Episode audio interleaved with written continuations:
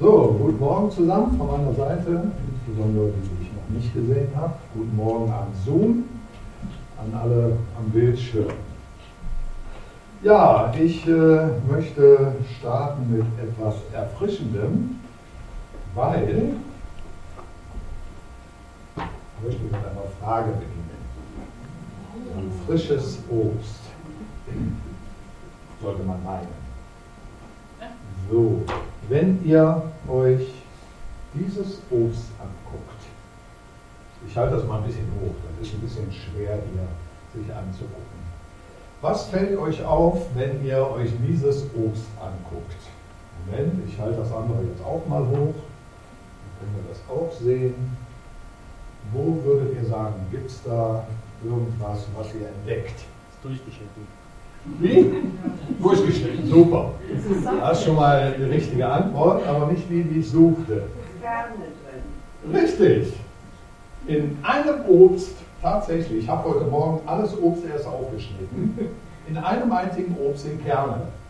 In drei Obstsorten. Ich habe extra zwei verschiedene Äpfel genommen. Äh, einen aus meinem Garten, das ist nämlich der einzige, der Kerne hat. Die, die ich alle im Geschäft gekauft habe, die sind alle kernlos. Interessant, ne?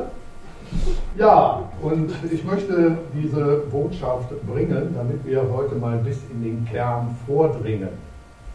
Und der Kern ist ja in der Regel immer der Mittelpunkt. Und äh, ja, wir müssen mal zusammen herausfinden, was ist denn der Kern? Oder warum müssen wir so tief in den Kern vordringen? Äh, ganz kurz was über die Früchte. Früchte haben eigentlich im Kern äh, nein, also im Inneren Kerne. Und diese Kerne, wofür sind die? Was denkt ihr? Richtig, danke. Die sind zur Vermehrung. Das heißt, die tragen in sich Saatgut, um einen Fortbestand zu garantieren. Ne? Erstaunlich, dass also heute 60 Prozent circa der Frucht, die angeboten wird, die ist kernlos. Ja, und das hat natürlich Folgen, also neben dem, dass man nichts mehr vermehren kann damit, eigentlich taugen die nichts. Werden aber zum Essen angeboten, kann man auch essen, ja, aber wir haben zwei, drei Dinge, die schwierig sind. Wir haben nämlich einmal keinen natürlichen Schutz gegen äh, Schädlinge, sind also nicht mehr resistent. Wir versuchen das mal alles auch ein bisschen auf unser Leben zu übertragen. Ja? Wenn wir also kernlos sind, dann ja, fehlt ein bisschen die Resistenz. Ja, äh, wir sind dann anfällig gegen Schädlinge. Jetzt darfst du dir aussuchen, wer denn die Schädlinge sind. Ja, genau. Äh, die sind sehr süß, die schmecken besonders gut, erstaunlich. Die sind extrem süß, diese Früchte. Ja, die haben aber auch wiederum, wir haben eine Ärztin hier, vielleicht kann ihr das bestätigen, äh, dass Fructose, die isoliert ist, relativ ungesund ist für den Menschen, insbesondere in hohen Mengen. Kannst mir nachher sagen, ob ich äh, da ganz richtig liege. Genau, ich habe es auch nur nachgelesen. Ja, also können für den Menschen sehr ungesund sein. Und äh, ja, aber es gibt eigentlich, warum wir Kerne jetzt im Obst haben sollten, ja, da sind die wichtigsten und wertvollsten Mineralien drin. Ja? Und äh, von daher kann man sagen, der Kern ist eine wichtige Sache. Nicht nur bei der Frucht, sondern in uns auch. Nämlich in unserem Kern kommt das Fruchtbare heraus. So, jetzt äh, versuche ich mal ganz kurz eine Kurve zu ziehen auf äh, unseren Alltag, beziehungsweise das, was wir so erleben. Das widerspricht ein bisschen dem Burkhardt hat eben dafür gebetet, für all das, was in diesem Land geschehen sollte. Es ist auch viel Gutes, das stimmt, aber vieles ist auch nicht gut. Das wollen wir uns ganz kurz anschauen. Nämlich, wenn wir in unsere aktuelle Zeit und Entwicklung in dieser Welt mal reingucken, dann gibt es nämlich wirklich eine stark wachsende Kernlosigkeit. Ja, die Gesellschaft, die entkernt sich immer mehr. Ja, woran oder an was soll man sich heute noch orientieren? Medien verschiedenster Art, die streuen plakative Botschaften. Die Wahrheit darfst du dir heute aussuchen. Überleg dir, was du für wahr findest, was nicht, ist auch okay. Genau. Die Politik verabschiedet sich eigentlich immer mehr auch vom Kern der Sache und verliert an Glaubwürdigkeit. Ja, es gibt Polemik statt Zusammenarbeit und Miteinander. Macht ist viel wichtiger als was ist das Beste für unser Land und für die Menschen. Ja, in sieben Tagen sind Wahlen, gestern aktuelle Zahlen gehört, 25 Prozent der Bevölkerung weiß nicht, was sie wählen soll. Das finde ich erschreckend. Ja? Wer Werte heute hat, der gilt als radikal. Der Mainstream bestimmt heute eher die Richtung.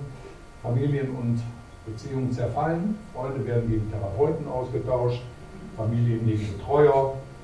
Junge Leute haben Angst vor der Zukunft und stehen massivst unter Druck. Ich kriege es zumindest aus dem derzeit entwickelnden Schulalltag mit. Das ist katastrophal.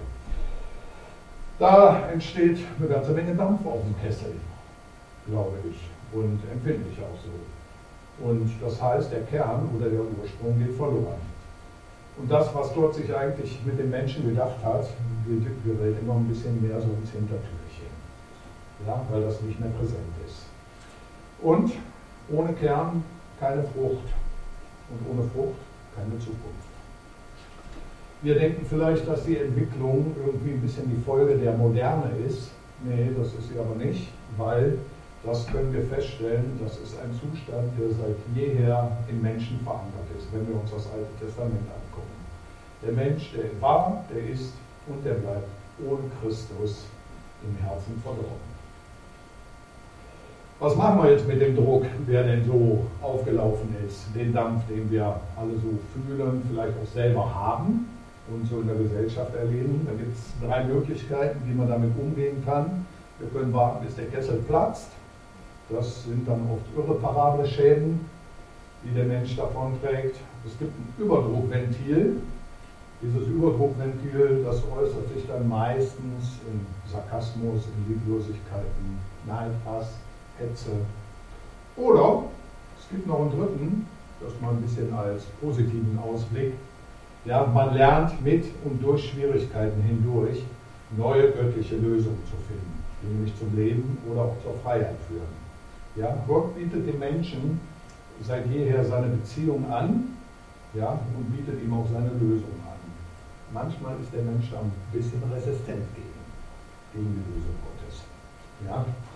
Und daher habe ich meine Predigt für heute genannt, im Kern ist das Leben verborgen. Im Kern steckt das. Ein Weizenkorn, Moment, ich habe heute keine PowerPoint, sondern ich habe heute mal, kriegen wir das so hin mit der Kamera, ich weiß, es ist ein bisschen schwierig, könnt ihr das sehen?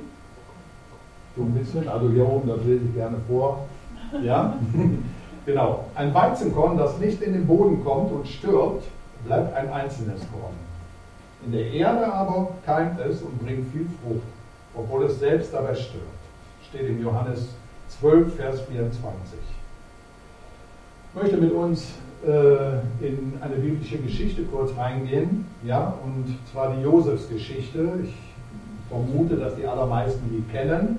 Und da möchte ich an drei Ereignissen aufzeigen, dass man, äh, dass der fruchtbare Kern durch Schwierigkeiten hindurch trotzdem aufkeimen und aufblühen kann. Das heißt, wenn er in die Erde fällt, kann er trotzdem eben Leben hervorbringen. Wir haben ja oft so das Empfinden, wenn es dunkel wird, dann ist das Leben am Ende und dann ist irgendwie nichts mehr. Da kann nichts mehr draus werden. Du hast das eben sehr schön in deinem Eindruck beschrieben. Aber die Dunkelheit soll ja ins Licht führen. Genau. Und wenn wir uns einen Kern hier angucken, ich lasse den mal da drin, sonst sieht den keiner, wenn wir uns den Kern angucken, der ist ja nicht das Leben, sondern im Kern selber ist ja das Leben drin. Weil das, wenn das anfängt erst aufzuwachsen, durchbricht das die Kernhülle und dann entsteht erst das Leben. Gut, wollen wir mal durch die Geschichte gehen. Ich äh, leite mal ein wenig ein. Josef der als elfter von zwölf Söhnen geboren wurde, hatte Rahel als Mutter. Rahel war die Lieblingsfrau von Jakob. Jakob hatte vier Frauen. Der ist hineingeboren in eine Großfamilie, wir würden heute sagen Patchwork Families, so nennt man das heute. Ja, also wie gesagt, ein Vater, vier Mütter, zwölf Söhne, eine Tochter. Da kann schon mal anständig krachen, wer es so ein bisschen kennt aus größeren Familien. Genau, und äh, ja, ohne dass Josef eigentlich was dafür konnte, er wurde da hineingeboren, ist er in einen riesigen und uralten Familienkonflikt hineingeboren worden. Dafür müsste man vielleicht eben auch die Geschichten davor kennen. Die dürft ihr gerne mal nachlesen. Die fängt nämlich bei Abraham an. Ja, also was äh, in dieser Familie der große äh, Konflikt ist, den nenne ich jetzt nur mal mit zwei, drei Worten. Das ist nämlich der Kampf um Gunst und Vorrecht und letztlich um Neid und Eifersucht. Das ist das große Thema dieses Familienkonflikts. Ja? Da geht es um äh, Über- und Unterordnung, um Macht und um Ohnmacht. Dann gab es da noch den kleinen Bruder, den Benjamin, der spielt ja eine untergeordnete Rolle. Aber es waren äh, eine Menge Brüder, da geht schon mal was ab unter so vielen Brüdern. Äh, Im Übrigen auch unter auch. Genau. Äh, und ähm, ja, und wir hatten halt Jakob zum Vater, der, soll ich mal sagen, naja, also er war nicht immer der allerbeste Vater und er hat auch nicht alles richtig gemacht. Äh, okay, da kommen wir gleich zu. Alle Brüder waren Hürden, das waren nämlich Nomaden und äh, von daher die lebten vielfach davon, dass sie irgendwie Schaf- und Ziegenherden äh, hatten. Und Josef, naja, Josef war halt der Primus des Hauses, der durfte zu Hause bleiben, lernen und chillen. Ne? Und Jakob bevorzugt ihn. Ja, super. Das ist das, was wir alle begrüßen würden in einer Familie. Einer, der es am besten hat, ne, ist immer der, der angesagt ist und alle anderen, die dürfen die ganze Arbeit machen. So empfinden sicherlich nicht wenige innerhalb einer Familie. Ja, dann der jüngste von allen, neben Benjamin natürlich, durfte der auf der Couch liegen und faulenzen, alle anderen durften in der Wüste nach Weide und Wasser suchen. Josef war immer eine Extrawurst. Er bekam Klamotten von Wiesel, Esprit und Adidas und der Rest, der bekam Secondhand-Kleidung. Ja, zu essen gab es für ihn immer Rückenfilet und Bioschorle und der Rest bekam irgendwie trockenes Fladenbrot und äh, Wasser aus dem Brunnen. Ja, das äh, vielleicht schon mal jemand so empfunden. Ja? Okay, gut, dann bin ich hier richtig. Gut, ja, ich kenne solche Momente auch. Genau. Dann gab es da noch das Kommunikationsproblem von Josef, der immer besonders vorlaut war. Der Mund stand irgendwie nie still. Alles wurde zum Thema gemacht. Die, alle Dinge, die Josef gesehen hat bei seinen Brüdern, ne, wurden thematisiert. Die wurden dem Vater immer erzählt, ne, was die Gutes oder Schlechtes gemacht haben. Wir nennen sowas eine klassische Petze. Ja, wenn das noch einer kennt, diesen Begriff. Genau. Ich äh, denke, dass niemand eigentlich alles mit seinen Eltern teilen möchte. Manches wäre vielleicht auch gut, wenn das einfach unter den Kindern bleiben würde. Genau. Und dann die fantastischen Träume. Ich bin der Chef und ihr kniet alle vor mir nieder. Prima. Solche Menschen suchen wir. Ne? Also falls du noch nicht wusstest, wie man äh, Freunde sich macht, ja, oder äh, eine, eine gute Beziehung unter Geschwistern, dann muss er genauso auftreten. Also so macht man sich jedenfalls keine Freunde. Und das Ergebnis war, dass Josef von seinen Brüdern gehasst wurde. Ja? Und sie demütigten ihn mit Worten und mit ne-, jeder neuen Begegnung klingelten bei denen immer sofort die Alarmglocken. Ah, der schon wieder. Ne? Ja, und der war natürlich überhaupt nicht gern gesehen und eigentlich wollten die auch eher, dass der verschwindet. Ne? Ja, da kann bei einem schon mal das Fass ein bisschen überlaufen. Ne? Da entsteht unheimlich viel Neid. Und da, wo Neid ist und der nicht irgendwie gelöst wird, entsteht Hass. Und wo treibt Hass manchmal zu, zu ganz unschönen Taten. Ja? Also manche hatten die Idee, sogar Josef zu töten. Äh, da gab es dann auch zum Glück Gegenstimmen und statt ihn zu töten, haben sie ihn dann in eine Zisterne, in eine trockene Grube reingeschmissen, wie früher eben gerne als Gefängnis auch schon mal genommen wurden. Ne? So, weiß nicht, vielleicht kennen wir auch irgendwie das Gefühl oder haben ein Erlebnis gehabt, eingesperrt zu sein, alleingelassen. Angst, was kommt als nächstes, missverstanden oder gedemütigt. Vielleicht musste einer von uns auf Wege gehen, die er gar nicht gehen wollte. Oder ist unverschuldet in was hineingeraten. Weiß es nicht.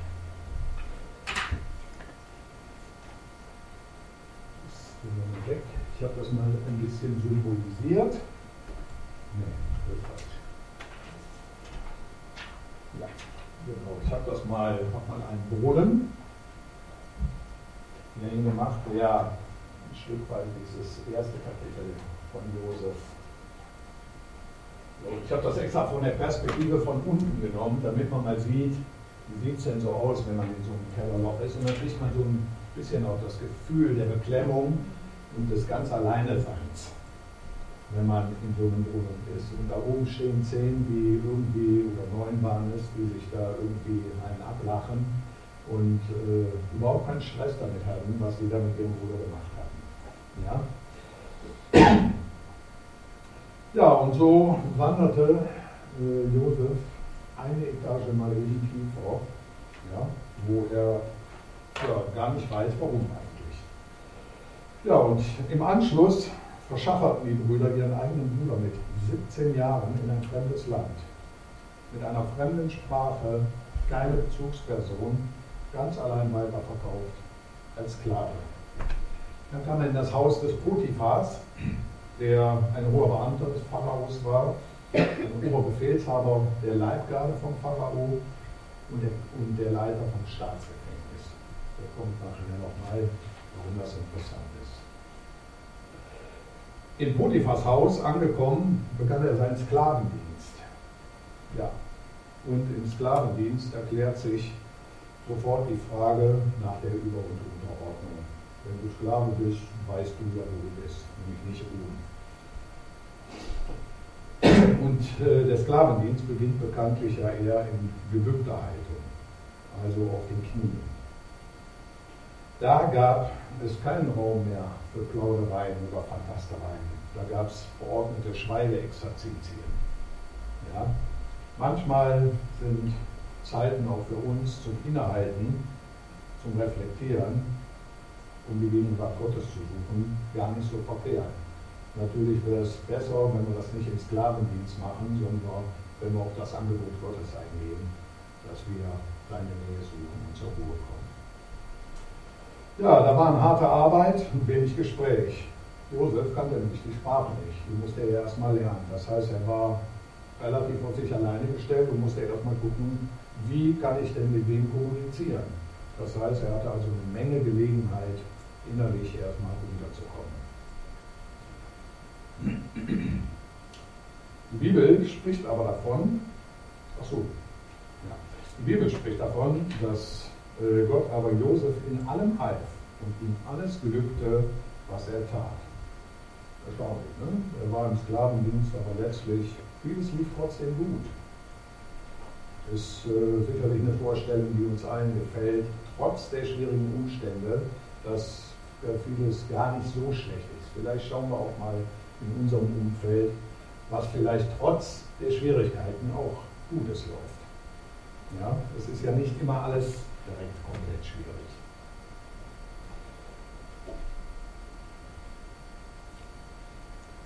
Also ich hätte auf jeden Fall verstanden, wenn Josef irgendwie ganz anders reagiert weiß nicht, wie ich damit umgegangen wäre, wenn ich in der Situation wäre. Die Nummer fand ich schon krass. Und dann auf einmal irgendwo den Sklaven spielen, weiß nicht. Aber er hat seinen Job scheinbar gut gemacht. Äh, er wurde nämlich letzten Endes, ja, neben dem, dass Gottes Aussage war, dass er ihm ja in allem geholfen hat, schien es ja gut zu sein. Sonst wäre er da vielleicht auch so gar nicht klargekommen. Ne? Das heißt, es ist nicht falsch, dass wir unseren Job äh, gut machen und vor allem auch in der richtigen Haltung. Also wenn schwierige Bedingungen sind, ist es nicht verwehrt, trotzdem einen guten Job zu machen, denn das bleibt in der Regel dem anderen nicht verborgen. Wenn wir jetzt mal an unseren Arbeitsplatz gucken und unseren Job gut machen, auch wenn Schwierigkeiten und Druck da sind, ja, dein Chef sieht das und deine Kollegen sehen das auch. Ja, ist zwar eigentlich ein guter Moment für viele, ja, dass auch da Neid entsteht. Und Flurpunkt steht sowieso in den Startlöchern, das heißt, es wird geredet, das ist normal. Aber sei dir sicher, dass wenn du deinen Job gut machst, das nicht unentdeckt bleibt. Ja, das gilt im Übrigen auch für die Familie.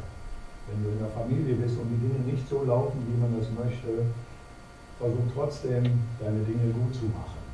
Das wird gesehen, auch wenn es nicht immer ausgesprochen wird. Jetzt war Josef ja nicht dumm und er hatte gemerkt, dass es gut lief. Ne? Und irgendwann hatte das nämlich zur Folge, ja, dass es von Josef die Beförderung war. Er hat nämlich die Aufsicht über alles bekommen, der verwaltete den gesamten Besitz. Also nochmal zurück, Sklave, ja, fängt auf den Knien an und trotzdem als Sklave hat er einen, äh, einen Verwaltungsbesitz bekommen, sage ich mal, der ziemlich groß war. Außer das Einzige, was eben noch abseits war, ist neben dem äh, Verwaltungsbesitz die Frau. So, er hatte also alle Befugnisse und war fast dem Potiphar gleich. Das finde ich ist schon eine starke Leistung. Vielleicht warten wir ja auch darauf, noch befördert zu werden. Ja? Oder, naja, vielleicht sind wir auch gerade in einem Lernprozess und sind in derselben Situation, wo man dich vielleicht nicht Sklave nennt, aber letztlich trotzdem sind wir in derselben Position, wo wir lernen müssen, wo wir vielleicht klein und unten anfangen. In der Regel fängt man heute nicht oben an. Alle, die oben angefangen haben, werden an dem Tag ankommen, wo sie auch tief fallen werden. Weil die einfach nicht gelernt haben, Step by Step Dinge zu erarbeiten. Aber Gott stellt sich zu uns, wenn wir treu sind und als Lernende eben diesen Wachstumsprozess mitmachen. Ich habe 18 Jahre an meinem jetzigen Arbeitsplatz alles gemacht. Ich habe die verschiedensten Aufgaben gemacht, von bis, und wir haben eine Menge. Und ich habe alles gemacht, was erforderlich war. Meistens, meistens ohne Murren. Nicht immer, aber meistens. Und statt Lob gab es Häme, statt Frieden gab es Lügen und Zerstörung. Aber nach dem Lernprozess kam die Beförderung. Und die kam nicht, weil das mir zustand. Mehr kann ich nicht beantworten. Aber Gott war mit Josef immer noch nicht am Ende. Nämlich, da kam die nächste Herausforderung. Die Bibel schreibt, dass Josef sehr schön war. Er war jung und muskulös. Er war ungefähr zu der Zeit 20 Jahre. Er war dann schon knapp drei Jahre als im Sklavendienst. Ja, und das lief die Frau des Potiphas aufs Parkett. Die versuchte nämlich Josef zur Untreue zu verführen. Josef wusste, dass das in verschiedener Hinsicht äh, ein Unrecht war. Und ihm war sicherlich auch bewusst, dass es seinen Tod bedeutet hätte, hätte er, wäre er generell darauf eingestiegen. Ja? Aber die Frau ließ nicht locker, die hat immer wieder versucht, ihn zu verführen, bis ihre Gelegenheit kam, als sie nämlich alleine mit ihm war. Und da wollte die die Chance ergreifen. Ja, aber Josef ist standhaft geblieben und hat gesagt, das mache ich nicht. Und als äh, sie damit scheiterte, einmal, wurde letztlich gelogen ja, und verleumdet, damit ihre eigenen Taten vertuscht wurden. Ja, und die Folge war, dass Josef eben so ins Gefängnis kam. Wer glaubt denn schon den Sklaven?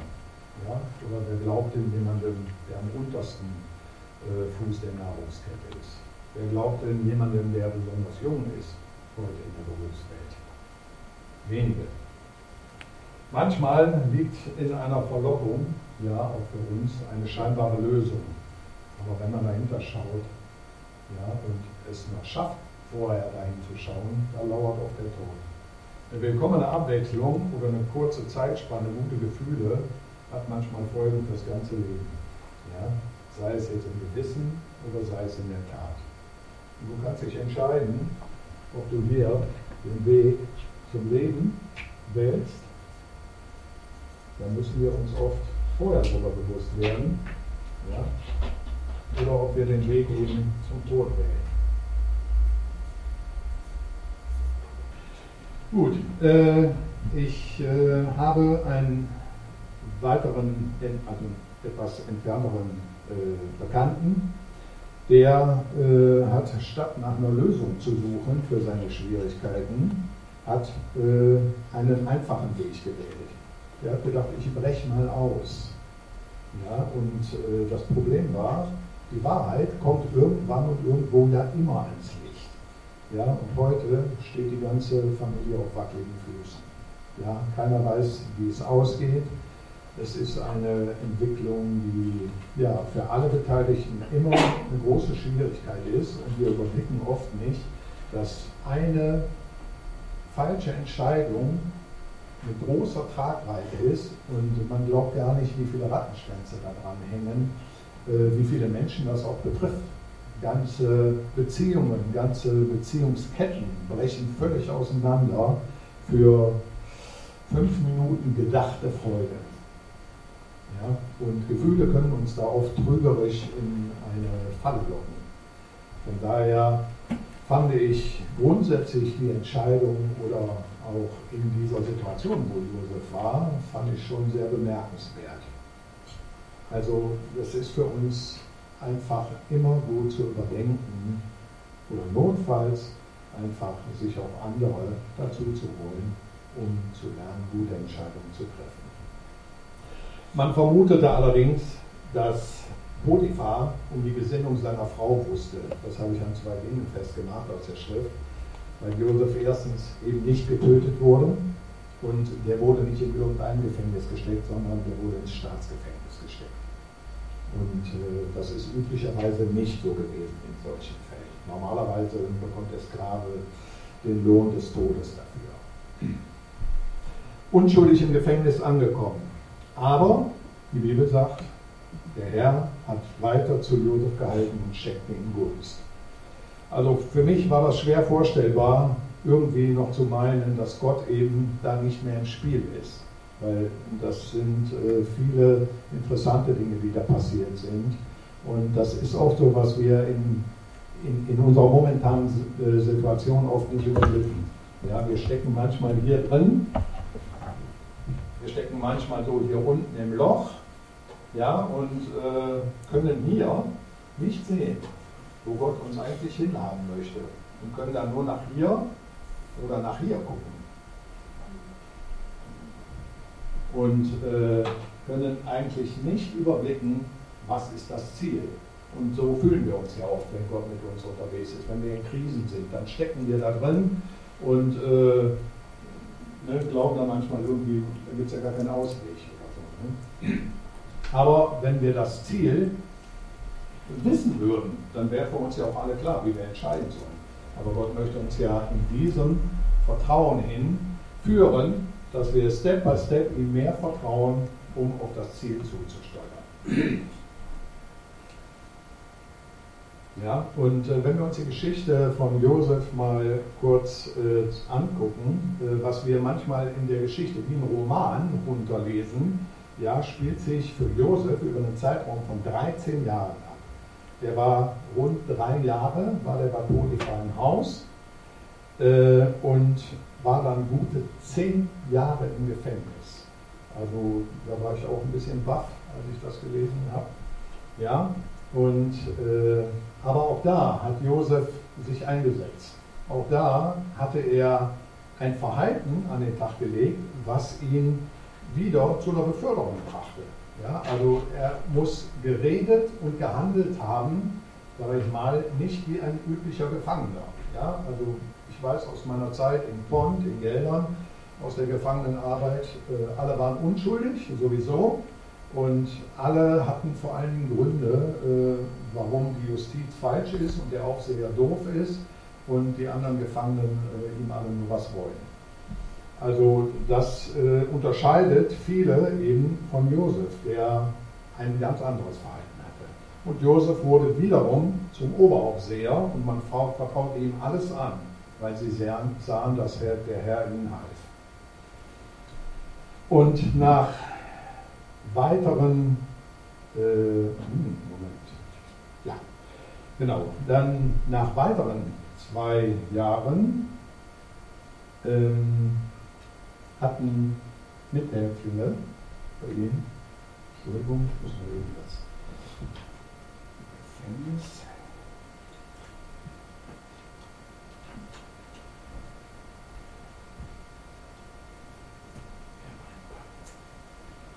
Ein weiterer Teil der Geschichte. Und jetzt kommt die dritte Begebenheit, wo zwei Mithäftlinge krasse Träume hatten, ja, die für die beiden völlig unverstanden blieben. So, diese Träume, die würden wir so ja wahrscheinlich ohne erstmal nicht deuten können. Und die konnten wir auch nicht deuten. Aber Josef hat darauf reagiert. Er sah die Bedrückung und er wollte denen helfen. Ja? Und er hat sich die Träume angehört und der hat auch sofort verstanden, was damit war. Ne? So, und äh, die Frage ist ja, wie gehen wir denn mit in unserer Krise oder vielleicht in den Dingen, wie wir unterwegs sind? Wie gehen wir damit um? Sehen wir dann nur noch uns? Sehen wir unser Leid oder unsere Schwierigkeiten oder habe ich noch einen Blick für andere? Bin ich derjenige, der auch noch sieht, oh guck mal, da ist jemand, dem geht es gar nicht gut. Vielleicht schaffe ich es auch dann, über mein Ding hinwegzuschauen und dann dem anderen irgendwie zu begegnen. Ja? Also Josef hat sich das angehört und hat sich Zeit für ihn genommen und der hat den beiden Herrschaften dann den Traum gedeutet. Ja? Für den einen zum Leben, für den anderen zum Tod. Aber er hat ja letzten Endes nur das getan, mal, was Gott ihm gezeigt hat. Ja? Und einen davon hat das in die Freiheit geführt. Und die Bitte an den Mundschenk, das erlebte dann dem Pharao mitzuteilen, weil er wollte gerne, dass die Ungerechtigkeit aber auch bis zum Pharao kommt. Ja, dass er zu Unrecht im Gefängnis saß. Ja, aber das wurde leider einfach vergessen oder ignoriert. Ja, der Mundschenk kam frei, wurde wieder in den Dienst eingesetzt. Ja, wieder eine weitere Ungerechtigkeit. Ja, und frei nach dem Motto, aus des Mundschenks ist mir geholfen, ja, ist schon viel getan. Ja, so ist das manchmal. Und das sind auch Dinge, die wir einfach heute erleben, ja, dass die Menschen sind halt vielfach auch egoistisch unterwegs.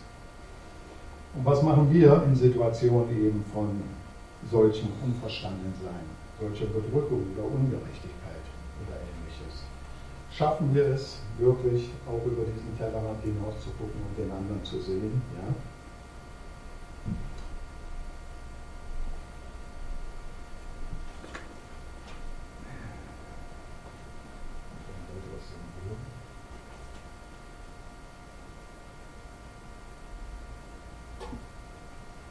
Das sind drei Begebenheiten, die uns doch wirklich absolut in die Tiefe führen. Ich habe ja heute vorhin von den Kernen gesprochen, die entsprechend dem Bibelvers, ja, der ja heißt, ein Weizenkorn, das nicht in den Boden kommt und stirbt, bleibt eben ein einzelnes Korn. Und ich sage mal, das sind alles Begebenheiten, die mich relativ tief in die Erde drücken können. Aber wenn wir diesen Prozessen ausweichen, und das hat nichts damit zu tun, dass ich, ähm, das hat nichts damit zu tun, dass ich letztlich die, äh,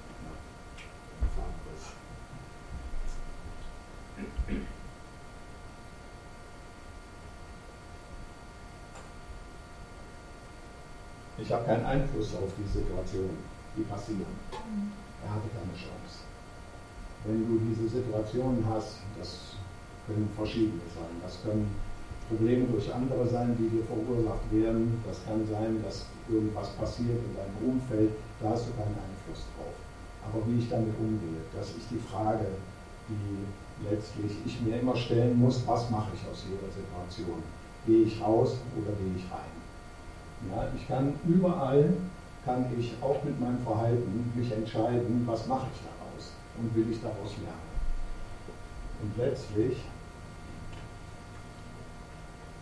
sagt auch der Bibelvers, wenn wir nicht in den Boden kommen und sterben, und das Sterben passiert in der Dunkelheit, wenn ich nicht in diesen Boden falle, kann auch nichts geheimen. Ich habe diesen Versuch selber zu Hause gemacht. Ich habe drei Kerne genommen. Die Amelie hat mir, ich brauchte es eigentlich nicht, die hat mir den Topf vorhin noch mitgebracht. Ich habe drei Kerne, einen habe ich tief gepflanzt, einen nicht ganz so tief und einen oben drauf gelegt. Da hinten steht der Topf. Zwei, die in der Erde waren, sind aufgegangen. Einer, der oben drauf lag, hat nicht gekeimt. Und das ist eigentlich das, was uns das zeigt, wenn, wenn das Korn nicht in die Erde fällt, in die Dunkelheit und hier drin liegt, kann es nicht aufkeimen. Ja? Die Situation, die Josef erlebt hat, die hat er sich eben nicht ausgesucht. Aber was er gemacht hat, wie er entschieden hat, wie er gehandelt und geredet hat, das war in seiner Hand. In der tiefsten Dunkelheit unseres Lebens, unseres Lebens, nicht von Josef, wo wir unterwegs sind, da möchte auch Gott uns begegnen, um uns dort wiederherzustellen und vorzubereiten für das, was wir eben noch nicht sehen können. Wenn wir nochmal auf dieses Bild gehen. Wir sehen oft kurze Stücke nur. Oder wir können nach oben gucken. Der Blick nach oben ist nie falsch. Weil letzten Endes wenden wir uns damit immer an Gott. Aber wenn wir nur bis zum nächsten Punkt gucken, ja, dann werden wir verzweifeln. Wenn wir einfach nur unsere Situation sehen und sagen, ne, das ist alles ungerecht, das ist alles äh, nicht in Ordnung, was hier passiert ist. Ja, das ist richtig. Das ist auch nicht in Ordnung. Ja, aber solche Tiefen, die benutzt Gott, um durch Schwierigkeiten hindurch uns einfach, ich sage es mal, zum Keimen zu bringen. Wenn ich den Dingen nochmal aus dem Weg gehe, dann werde ich diesen Weg hier nicht bestreiten. Dann gehe ich Dingen aus dem Weg und werde auch letztlich nicht zum Aufblühen kommen. Und möchte nochmal daran festhalten, ein Weizenkorn, das nicht in den Boden kommt und stirbt, bleibt ein einzelnes Korn. In der Erde aber keimt es und bringt viel Frucht, auch wenn es selbst oder obwohl es selbst dabei stirbt. Und sei dir sicher, dort, wo du bereit bist, in der Schwierigkeit und durch die Schwierigkeit hindurch mit Gott durchzugehen und bereit bist, das auch zu lernen, was Gott mit und von uns möchte, dann möchte Gott uns auch an das Ziel bringen. Weil das Ziel ist ja letzten Endes, auch stark zu werden in dieser Welt. Weil das, was ich zu Anfang gesagt habe, diese Schwierigkeiten, da sind wir ja alle mit konfrontiert. Aber wir werden nur ein Stück weit damit durchkommen, wenn wir bereit sind, einmal uns auf diese Ebene zu begeben. Und so möchte ich uns ermutigen, gleich mal diesen Prozess nicht aus dem Weg zu gehen. Amen.